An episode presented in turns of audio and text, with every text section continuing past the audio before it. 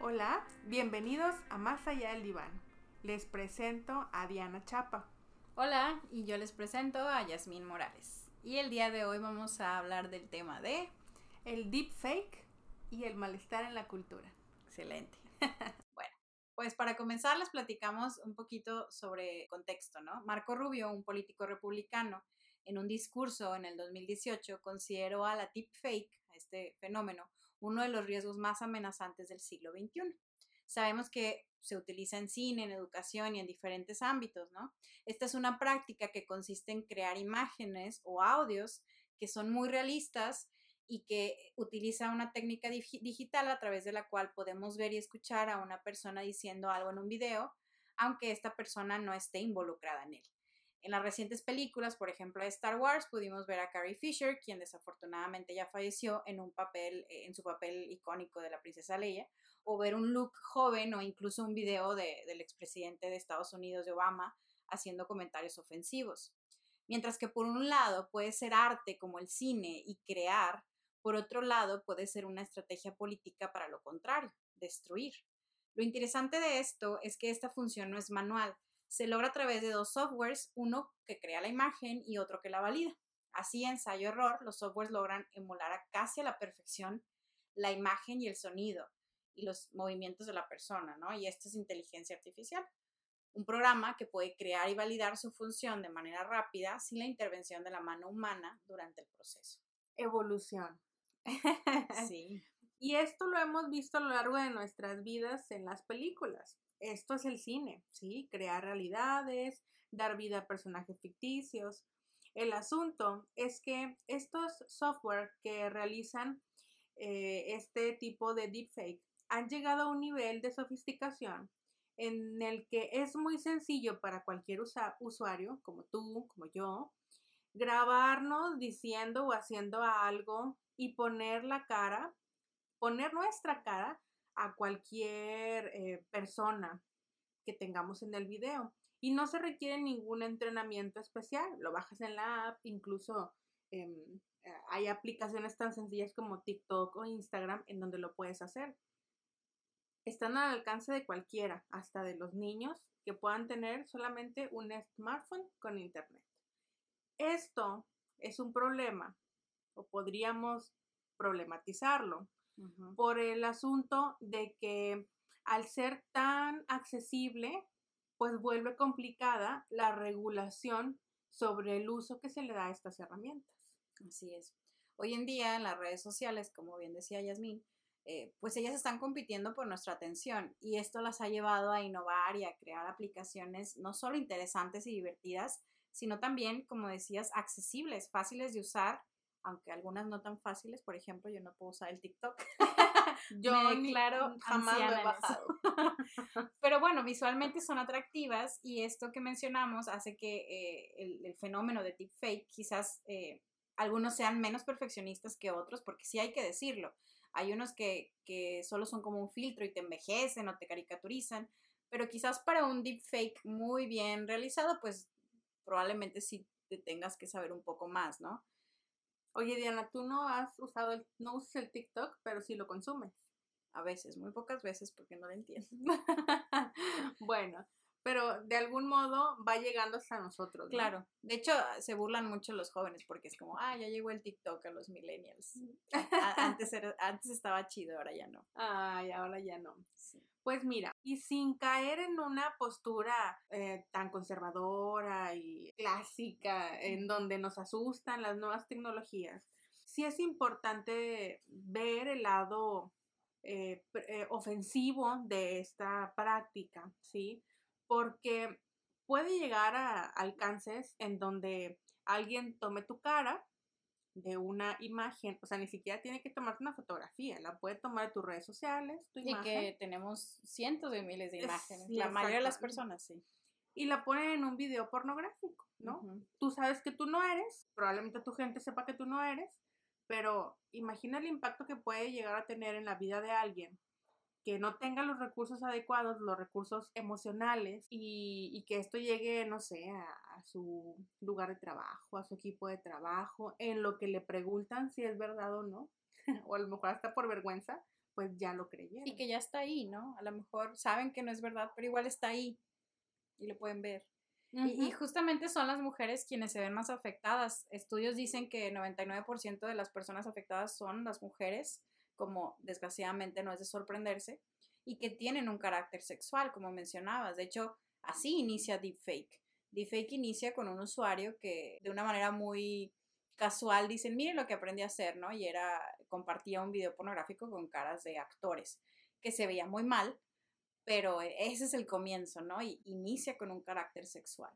Es, realmente impactante. ¿Te imaginas que un día de repente te llega un video donde está, donde está tu cara participando y tú sabes que no eres tú y que los gestos sean muy reales o incluso tu voz sea muy parecida?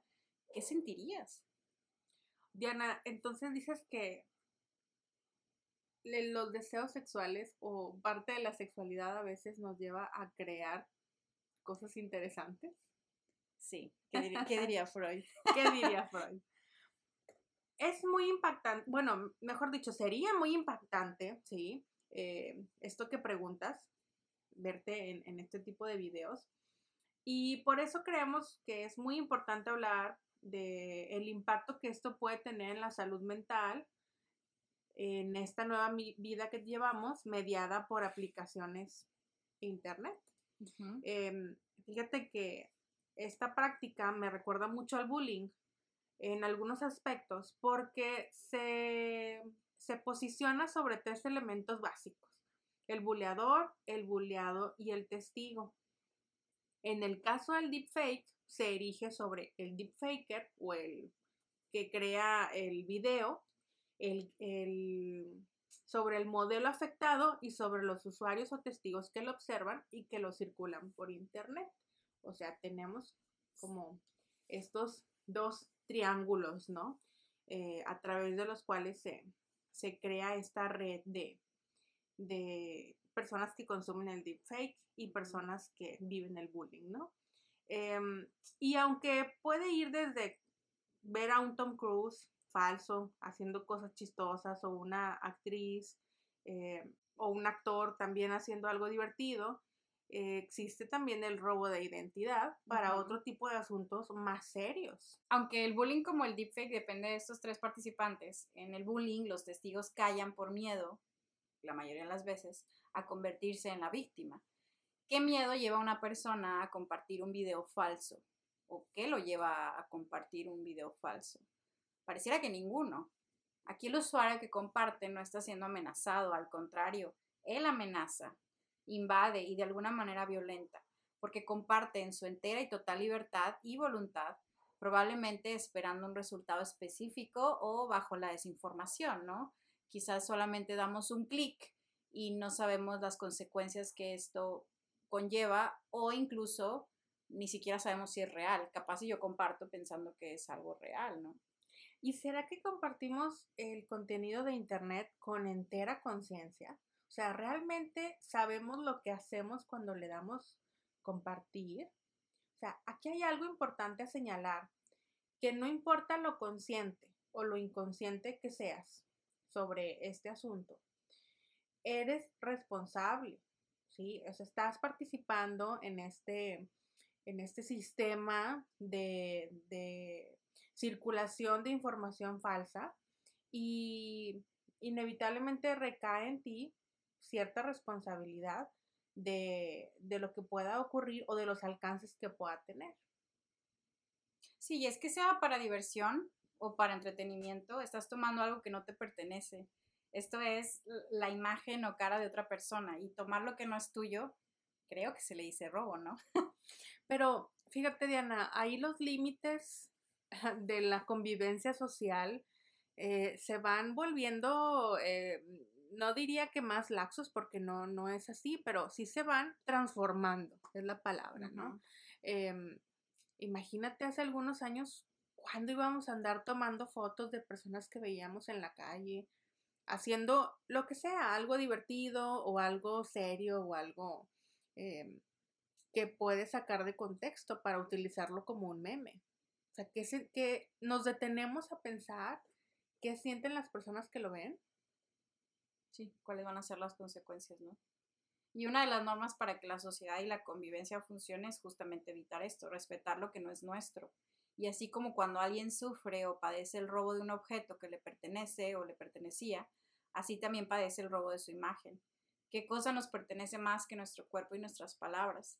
Esto me recuerda mucho eh, a los datos biométricos, ¿no? En, estos últimos meses está muy en nuestro país el tema muy presente porque por ahí el gobierno quiere eh, tener nuestros datos biométricos a través de la línea del celular, ¿no? Y cuando estaba informándome de esto, eh, había como ejemplos de para entrar a un avión ya no te, no te pedían tu pasaporte, ahora te tomaban una foto, ¿no?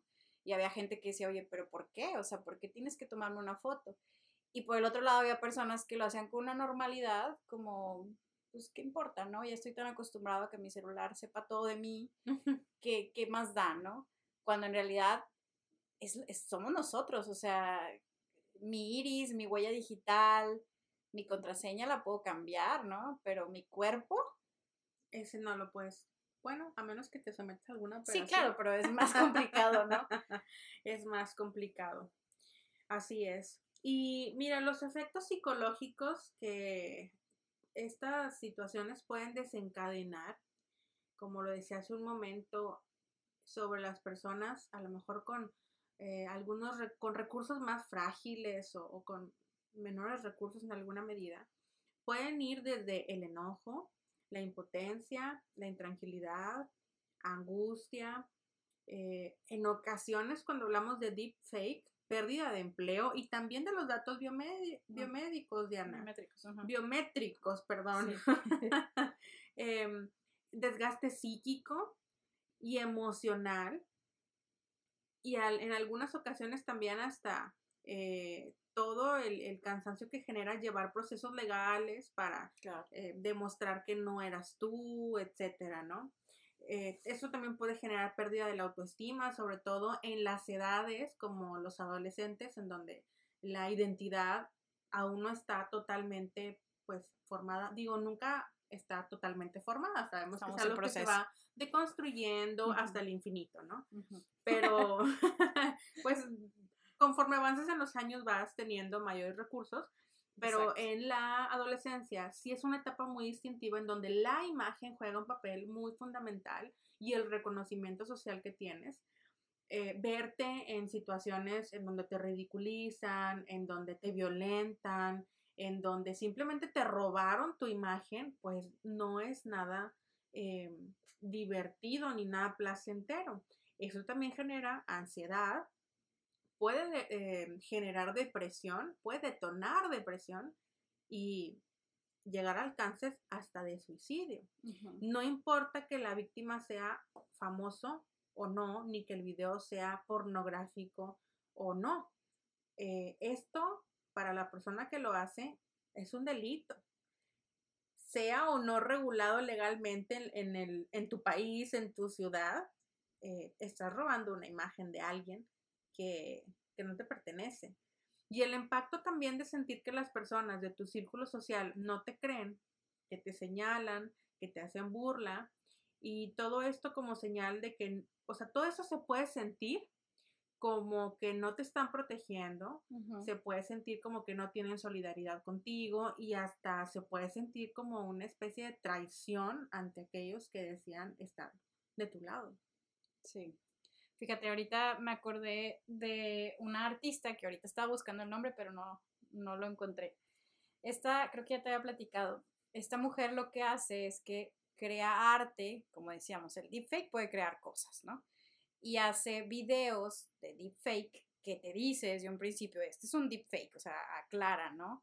En donde expone a diferentes figuras eh, políticas, famosos de diferentes áreas que están diciendo cosas que jamás se atreverían a decir.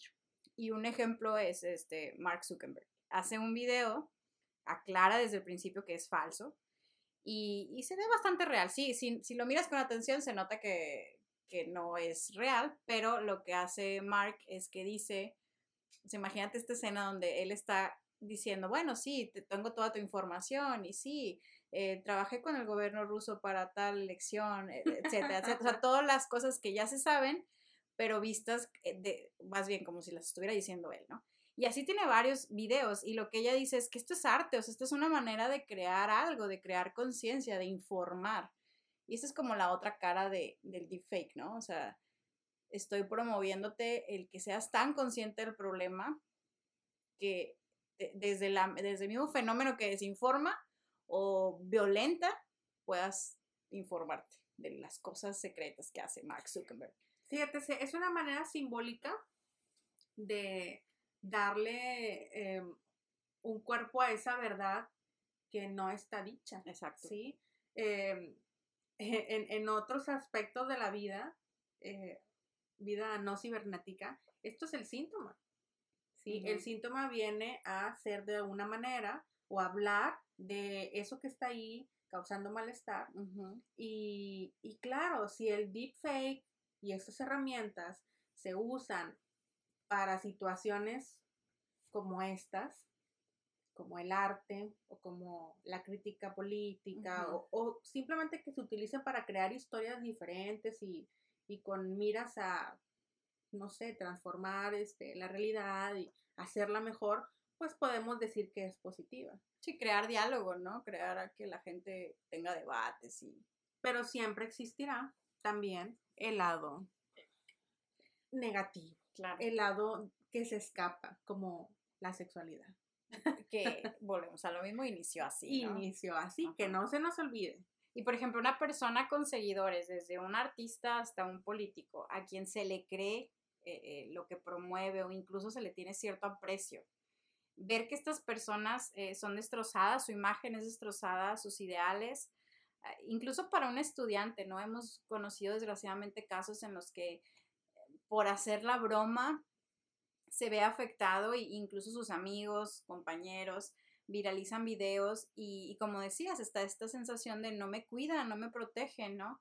Em, y esto pues puede escalar, por ejemplo, en el ámbito escolar, pues a reportes, suspensiones, eh, una serie de cosas relacionadas como con la escuela, por todo lo que mencionábamos de, lo que compete en la adolescencia. Fíjate, Diana, y aquí, eh, perdón que te interrumpa, ¿sí? Em, ese es otro elemento que ha ido cambiando en, la manera de relacionarse en los grupos sociales, ¿sí? Eh, sobre todo, como eh, lo dices ahorita, en la adolescencia o en la juventud temprana, ¿no? En donde eh, años atrás, ¿sí? O quizás en, situaciones en donde no está tan mediada la interacción entre las personas por los medios digitales, Em, sabías que tu grupo te respaldaba, ¿sí? Antes teníamos las tribus urbanas, teníamos o, había las pandillas, mm, sabemos que tienen un, un, este, un lado eh, vinculado a veces con la delincuencia, pero eh, estos grupos sí precisamente se formaban para brindar seguridad y apoyo a los integrantes, ¿sí? A lo mejor a los que estaban fuera del grupo no los cuidaban, para los que estaban dentro sabían que, su, que su que, pues sí, que su banda los, los cuidaba, ¿no? Em, eso no lo podemos decir ahora de los jóvenes, o sea, eso no lo viven los jóvenes que hoy se relacionan con otros jóvenes a través de los medios digitales. Por la exposición, ¿no? Porque están expuestos, por la manera en la que este, se hacen bromas, Em, como estos valores, eh, la, el peso que le daban a estos valores de el compañerismo, el apoyo, eh, la lealtad, eh, pues sí se han ido transformando bastante. No digo que sea bueno, no digo que sea malo, pero veamos que sí genera situaciones diferentes. Y un malestar en la cultura. Y un malestar. Sí, y es que, fíjate, ahora pensando en esto, se supone que una imagen o un video son una evidencia contundente, pero ahora parece que la frase ver para creer ya no la podemos utilizar tan fácilmente, ¿no? No, ya no. Bienvenidos a, la posmodernidad. sí, bienvenidos a la posmodernidad, en donde no hay verdad, no hay seguridad, no hay propiedad, no hay límites claros y los valores están invertidos. Quizá tú que nos escuchas ahora sabes que existe el deepfake o ahora sabes cómo se llama, puedas reflexionar un poco antes de creer en un video o en una imagen. Y seguramente quienes ya lo conocían o quienes ya sabían del tema, que estén familiarizados con estas aplicaciones, también podrían empezar a pensar un poquito sobre por qué hacen lo que hacen. Y no importa qué tantos recursos emocionales tengas, sentir que tu comunidad no te cuida, sentir que tu comunidad te traiciona o comparte algo tuyo personal sin tu permiso, es un golpe emocional doloroso. Aquí yo me pregunto cómo se sintió Zac Efron ah. con lo que ocurrió hace algunas semanas. ¿Qué ocurrió? Eh, yo, yo creo que Zac Efron tiene buenos recursos. Lo, lo, pienso por lo que él transmite en sus en su trabajo, ¿no? Y en sus documentales. Y Él está en otro canal emocional, así lo veo yo. Pero no importa que sea Zac Efron, o sea, debe de sentirse eh, de alguna manera algo no agradable que las personas quienes desean seguirte y quienes desean que te apoyaban o que les gustabas, etcétera, pues nada más porque algo cambió en tu imagen. Ahora creen que tienen derecho a juzgarlo, a escribirle cosas feas, ¿no? Sí, lo que pasa es que se hizo violentos. Se hizo viral una imagen de él en la que se ve como distinta su cara, como yo sigo pensando que es un deepfake. He visto otras imágenes. Yo me actualicé, me metí su Instagram y se ve muy bien. O sea, yo lo veo normal, o sea, lo veo más maduro, pero... Pero aunque no se viera bien, pues qué, o sea... Mira, todos tenemos ángulos. Es cierto. Y hasta las cámaras son diferentes de las diferentes celulares o incluso cámaras fotográficas eh, profesionales. Pues sí. Pero bueno, es, es, un, es un buen ejemplo el, de Zac Efron. Por otro lado, y quedamos en algo un poco paradójico, los videos hoy en día han sido parteaguas en algunas investigaciones y denuncias por la misma confianza y accesibilidad que se les otorga a estas plataformas como lo es YouTube. Eh, digo, yo no sé tuyas, pero yo, por ejemplo, consumo bastante YouTube y es como la plataforma o la aplicación en la que yo creo, me informo incluso. Entonces, eh, lo pensaba en un caso que no vale la pena tampoco como mencionar, pero en donde se denuncia o se sube un video de una denuncia, por ejemplo, de violencia. Y se hace tan viral y se toma tan en serio que eso afortunadamente abre el caso y abre la posibilidad de poder eh, hacer justicia. Entonces, esta es la otra parte de la que hablábamos, ¿no? Un video sí se vuelve algo, eh, pues como una herramienta en la que le tienes confianza. Pues ya es una manera en la que nos comunicamos y nos contactamos con los demás. Sí, ahora con la pandemia más. incluso ya hasta podríamos decir que pasó de ser una herramienta a ser em, una extensión de nuestra voz de algún modo. Sí. Y un deepfake es tan impactante, tan angustiante, justamente porque un video sí tiene peso. Una reacción a un video, la cantidad de views, la cantidad de compartidas, sí dejan una huella. ¿Y cómo le explicas a las personas que no crecieron con Internet y no lo usan en su vida que una imagen del presidente dando un discurso hablando de invadir un país, por ejemplo, no es verdad. Por lo menos durante un rato, sí creo que puede ser preocupante para la persona que lo ve, ¿no? Oye, hace algunos años, mm, no, no sé exactamente cuántos, pero sí sé que esta em, historia que nosotros, nuestra generación, conoce como película, eh, llamada La Guerra de los Mundos, Em, inició como una novela escrita y un locutor de radio en su momento, ¿verdad? Eh, tiempo atrás, eh, la leyó, la leyó en su programa de radio, así como las radionovelas, ¿no? Sí, con efectos de sonido. con efectos de sonido. Y las personas, o sea, se, se cuenta que las personas creyeron que esto era verdad. Las personas que escucharon mi programa estaban muy asustadas y realmente estaban creyendo que estábamos siendo invadidos por seres extraterrestres. Si el radio, que antes era la manera en la que las personas creían informarse, de algún modo podían sacar de contexto la información o no brindar eh, exactamente la información completa de, de si era real o no, pues estamos viviendo lo mismo con Internet. Sí. Mira, podríamos verlo de esta manera. Podríamos pensar que hay dos tipos de conocimiento. Uno que nos aleja de la empatía y de la preocupación por el entorno y por las demás personas, que nos vuelve prácticos, que nos vuelve utilitaristas, egoístas, narcisistas, y nos conduce aceleradamente hacia la sensación de estar logrando algo, aunque sea sacrificadas o afectadas otras personas en el proceso.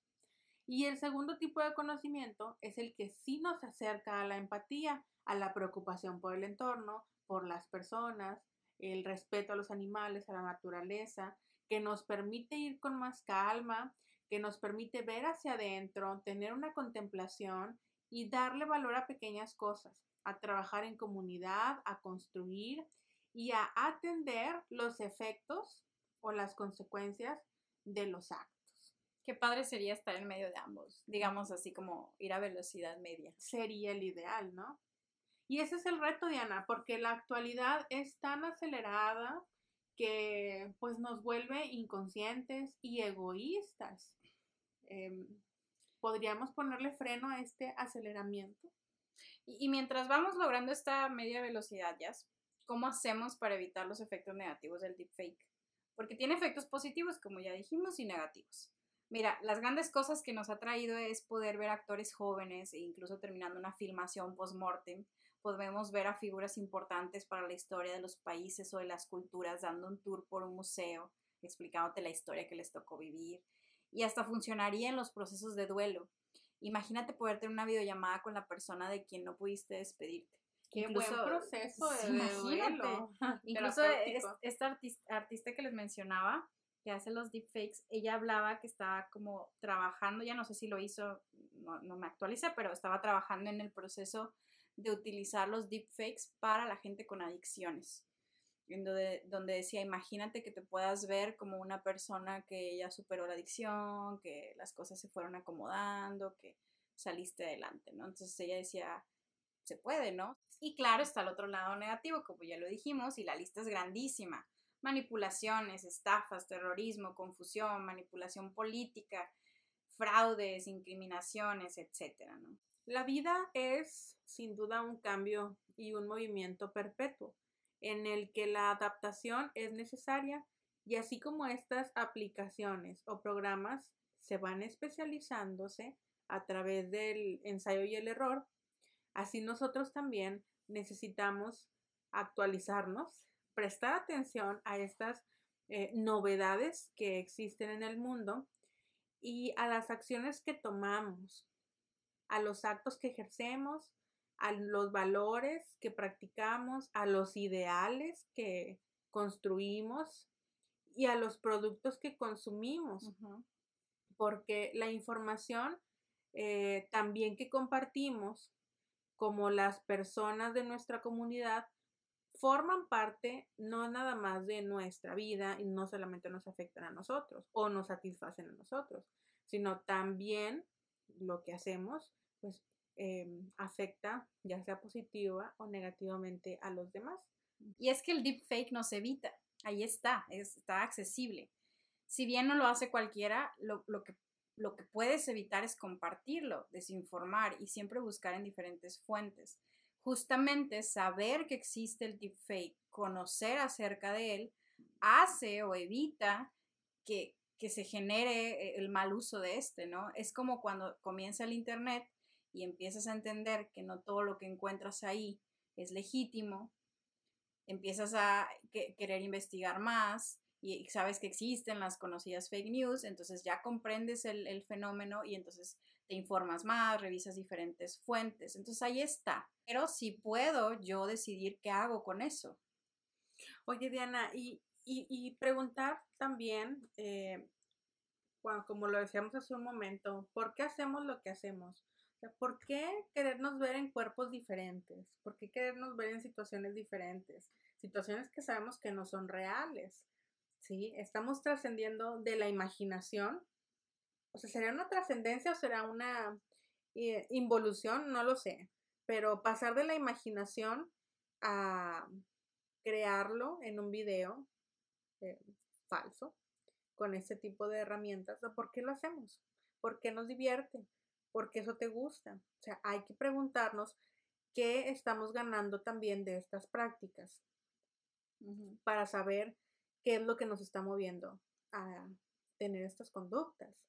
Y no se trata de decir que está bien o que está mal. Es muy divertido. O sea, no, es que no es la herramienta, o sea, no es la aplicación.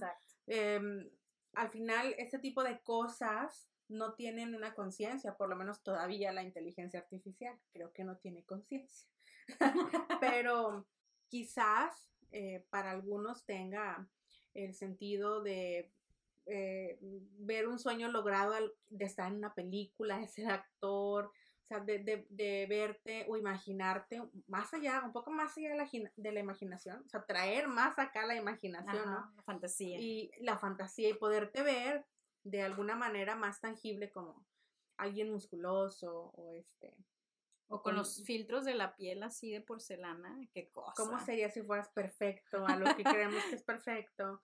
Eh, pero ¿por qué hacemos esto? O sea, ¿por qué estamos tan obsesionados con la imagen?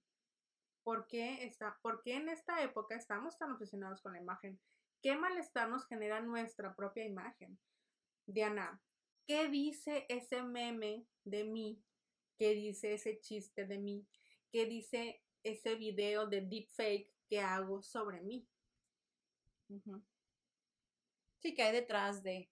Tampoco lo satanizamos, creo que puedes encontrar mucha diversión en ciertas aplicaciones que sirven para entretener, pero tenemos que ser conscientes que si esto nos habla como sociedad de que hay algo más allá, ¿no? Pues siempre ha habido algo más allá con el tema de la imagen, ¿sí? Claro, de, la, de la, perfección. De... Nunca tenemos una imagen completamente eh, completa, completamente completa. completamente completa de nosotros, ¿sí? Nos vamos formando a pedazos.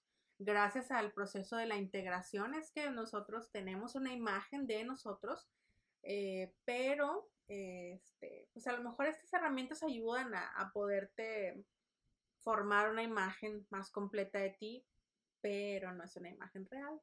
Sí, y digo, no es la herramienta como tal, es el uso que se le da. Es el uso que se le da. Sí, si lo quieres hacer para complacerte a ti, ciertos gustos o complejos o etcétera, pues, ¿qué más, no?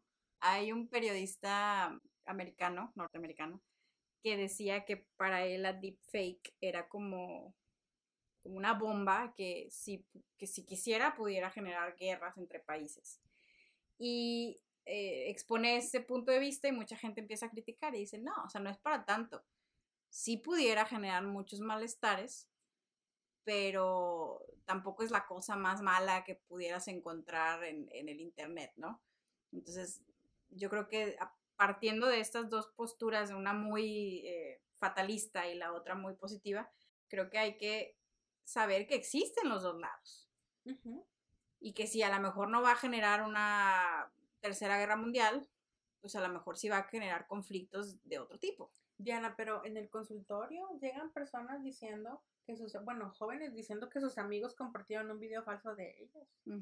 Exacto. sí, eh, o sea, están llegando al consultorio, están pidiendo atención psicológica, porque su, su gente que creían eh, los cuidaban, ajá, los respaldaban, los, eran sus aliados, eh, pues resultó que no, ¿no? Transgiversaron por ahí su, algún mensaje que dieron, hicieron algún Photoshop y resultó en, para algunos, problemas sin importancia, pero, o sea, para quien lo vive y para la etapa en la que se encuentra, pues sí es algo bastante contundente. Claro. Y qué importante, creo que lo tocamos en el, episodio de cancelación. Qué importante reconocer que las personas cambian y que se vale decir, ay, me equivoqué. Me pareció chistoso jugarle una broma a mi compañero de clase y me equivoqué. Sí, me equivoqué en juzgar a Hacer reflexión. ay, yo como que ya lo veía guapo. Pero sería bueno, ¿no? Oye, sí, claro. te, dejo un mensajito así como, qué horrible te ves ahora de... Siempre no, si eras guapo de todas maneras. Sí. sí, o sea, creo que esa es la, justamente la reflexión. O sea, saber que si se hizo, puedo reflexionar al respecto y decir, oye, ya aprendí que afecté a alguien más y que una broma que me hizo reír cinco minutos pudo afectar por meses o por vida a alguien, ¿no? Sí, el tema no es, no es permitir que la aceleración que vivimos o la inmediatez eh, nos nuble la conciencia y nos lleve al mundo de la impulsividad, ¿no? Y del hacer por hacer y del actuar por actuar, sin pensar en nada de lo que esto pueda traer. Así es. Pues bueno, gracias por acompañarnos el día de hoy en este podcast, por llegar hasta aquí con nosotras.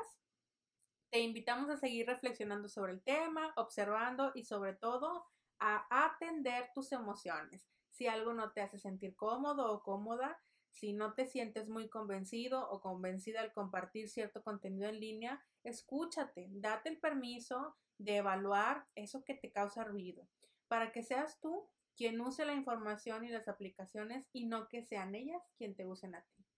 Así es. Gracias por escucharnos. Esto fue eh, Deepfake y el malestar en la cultura. Nos vemos el siguiente episodio. Síganos en, nuestras redes sociales. Bueno, en Instagram, arroba más allá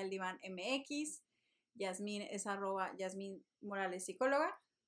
Y mi Instagram es arroba sí, Diana Chapa, PSI Diana Chapa. Y ya, ¿verdad? Estamos en Facebook. Estamos en Facebook. Oye, hablando del uso de hablando del uso de redes sociales. Em, estamos en el margen. sí. Lo intentamos. Muchas gracias. Nos vemos. Hasta la próxima. bye. bye.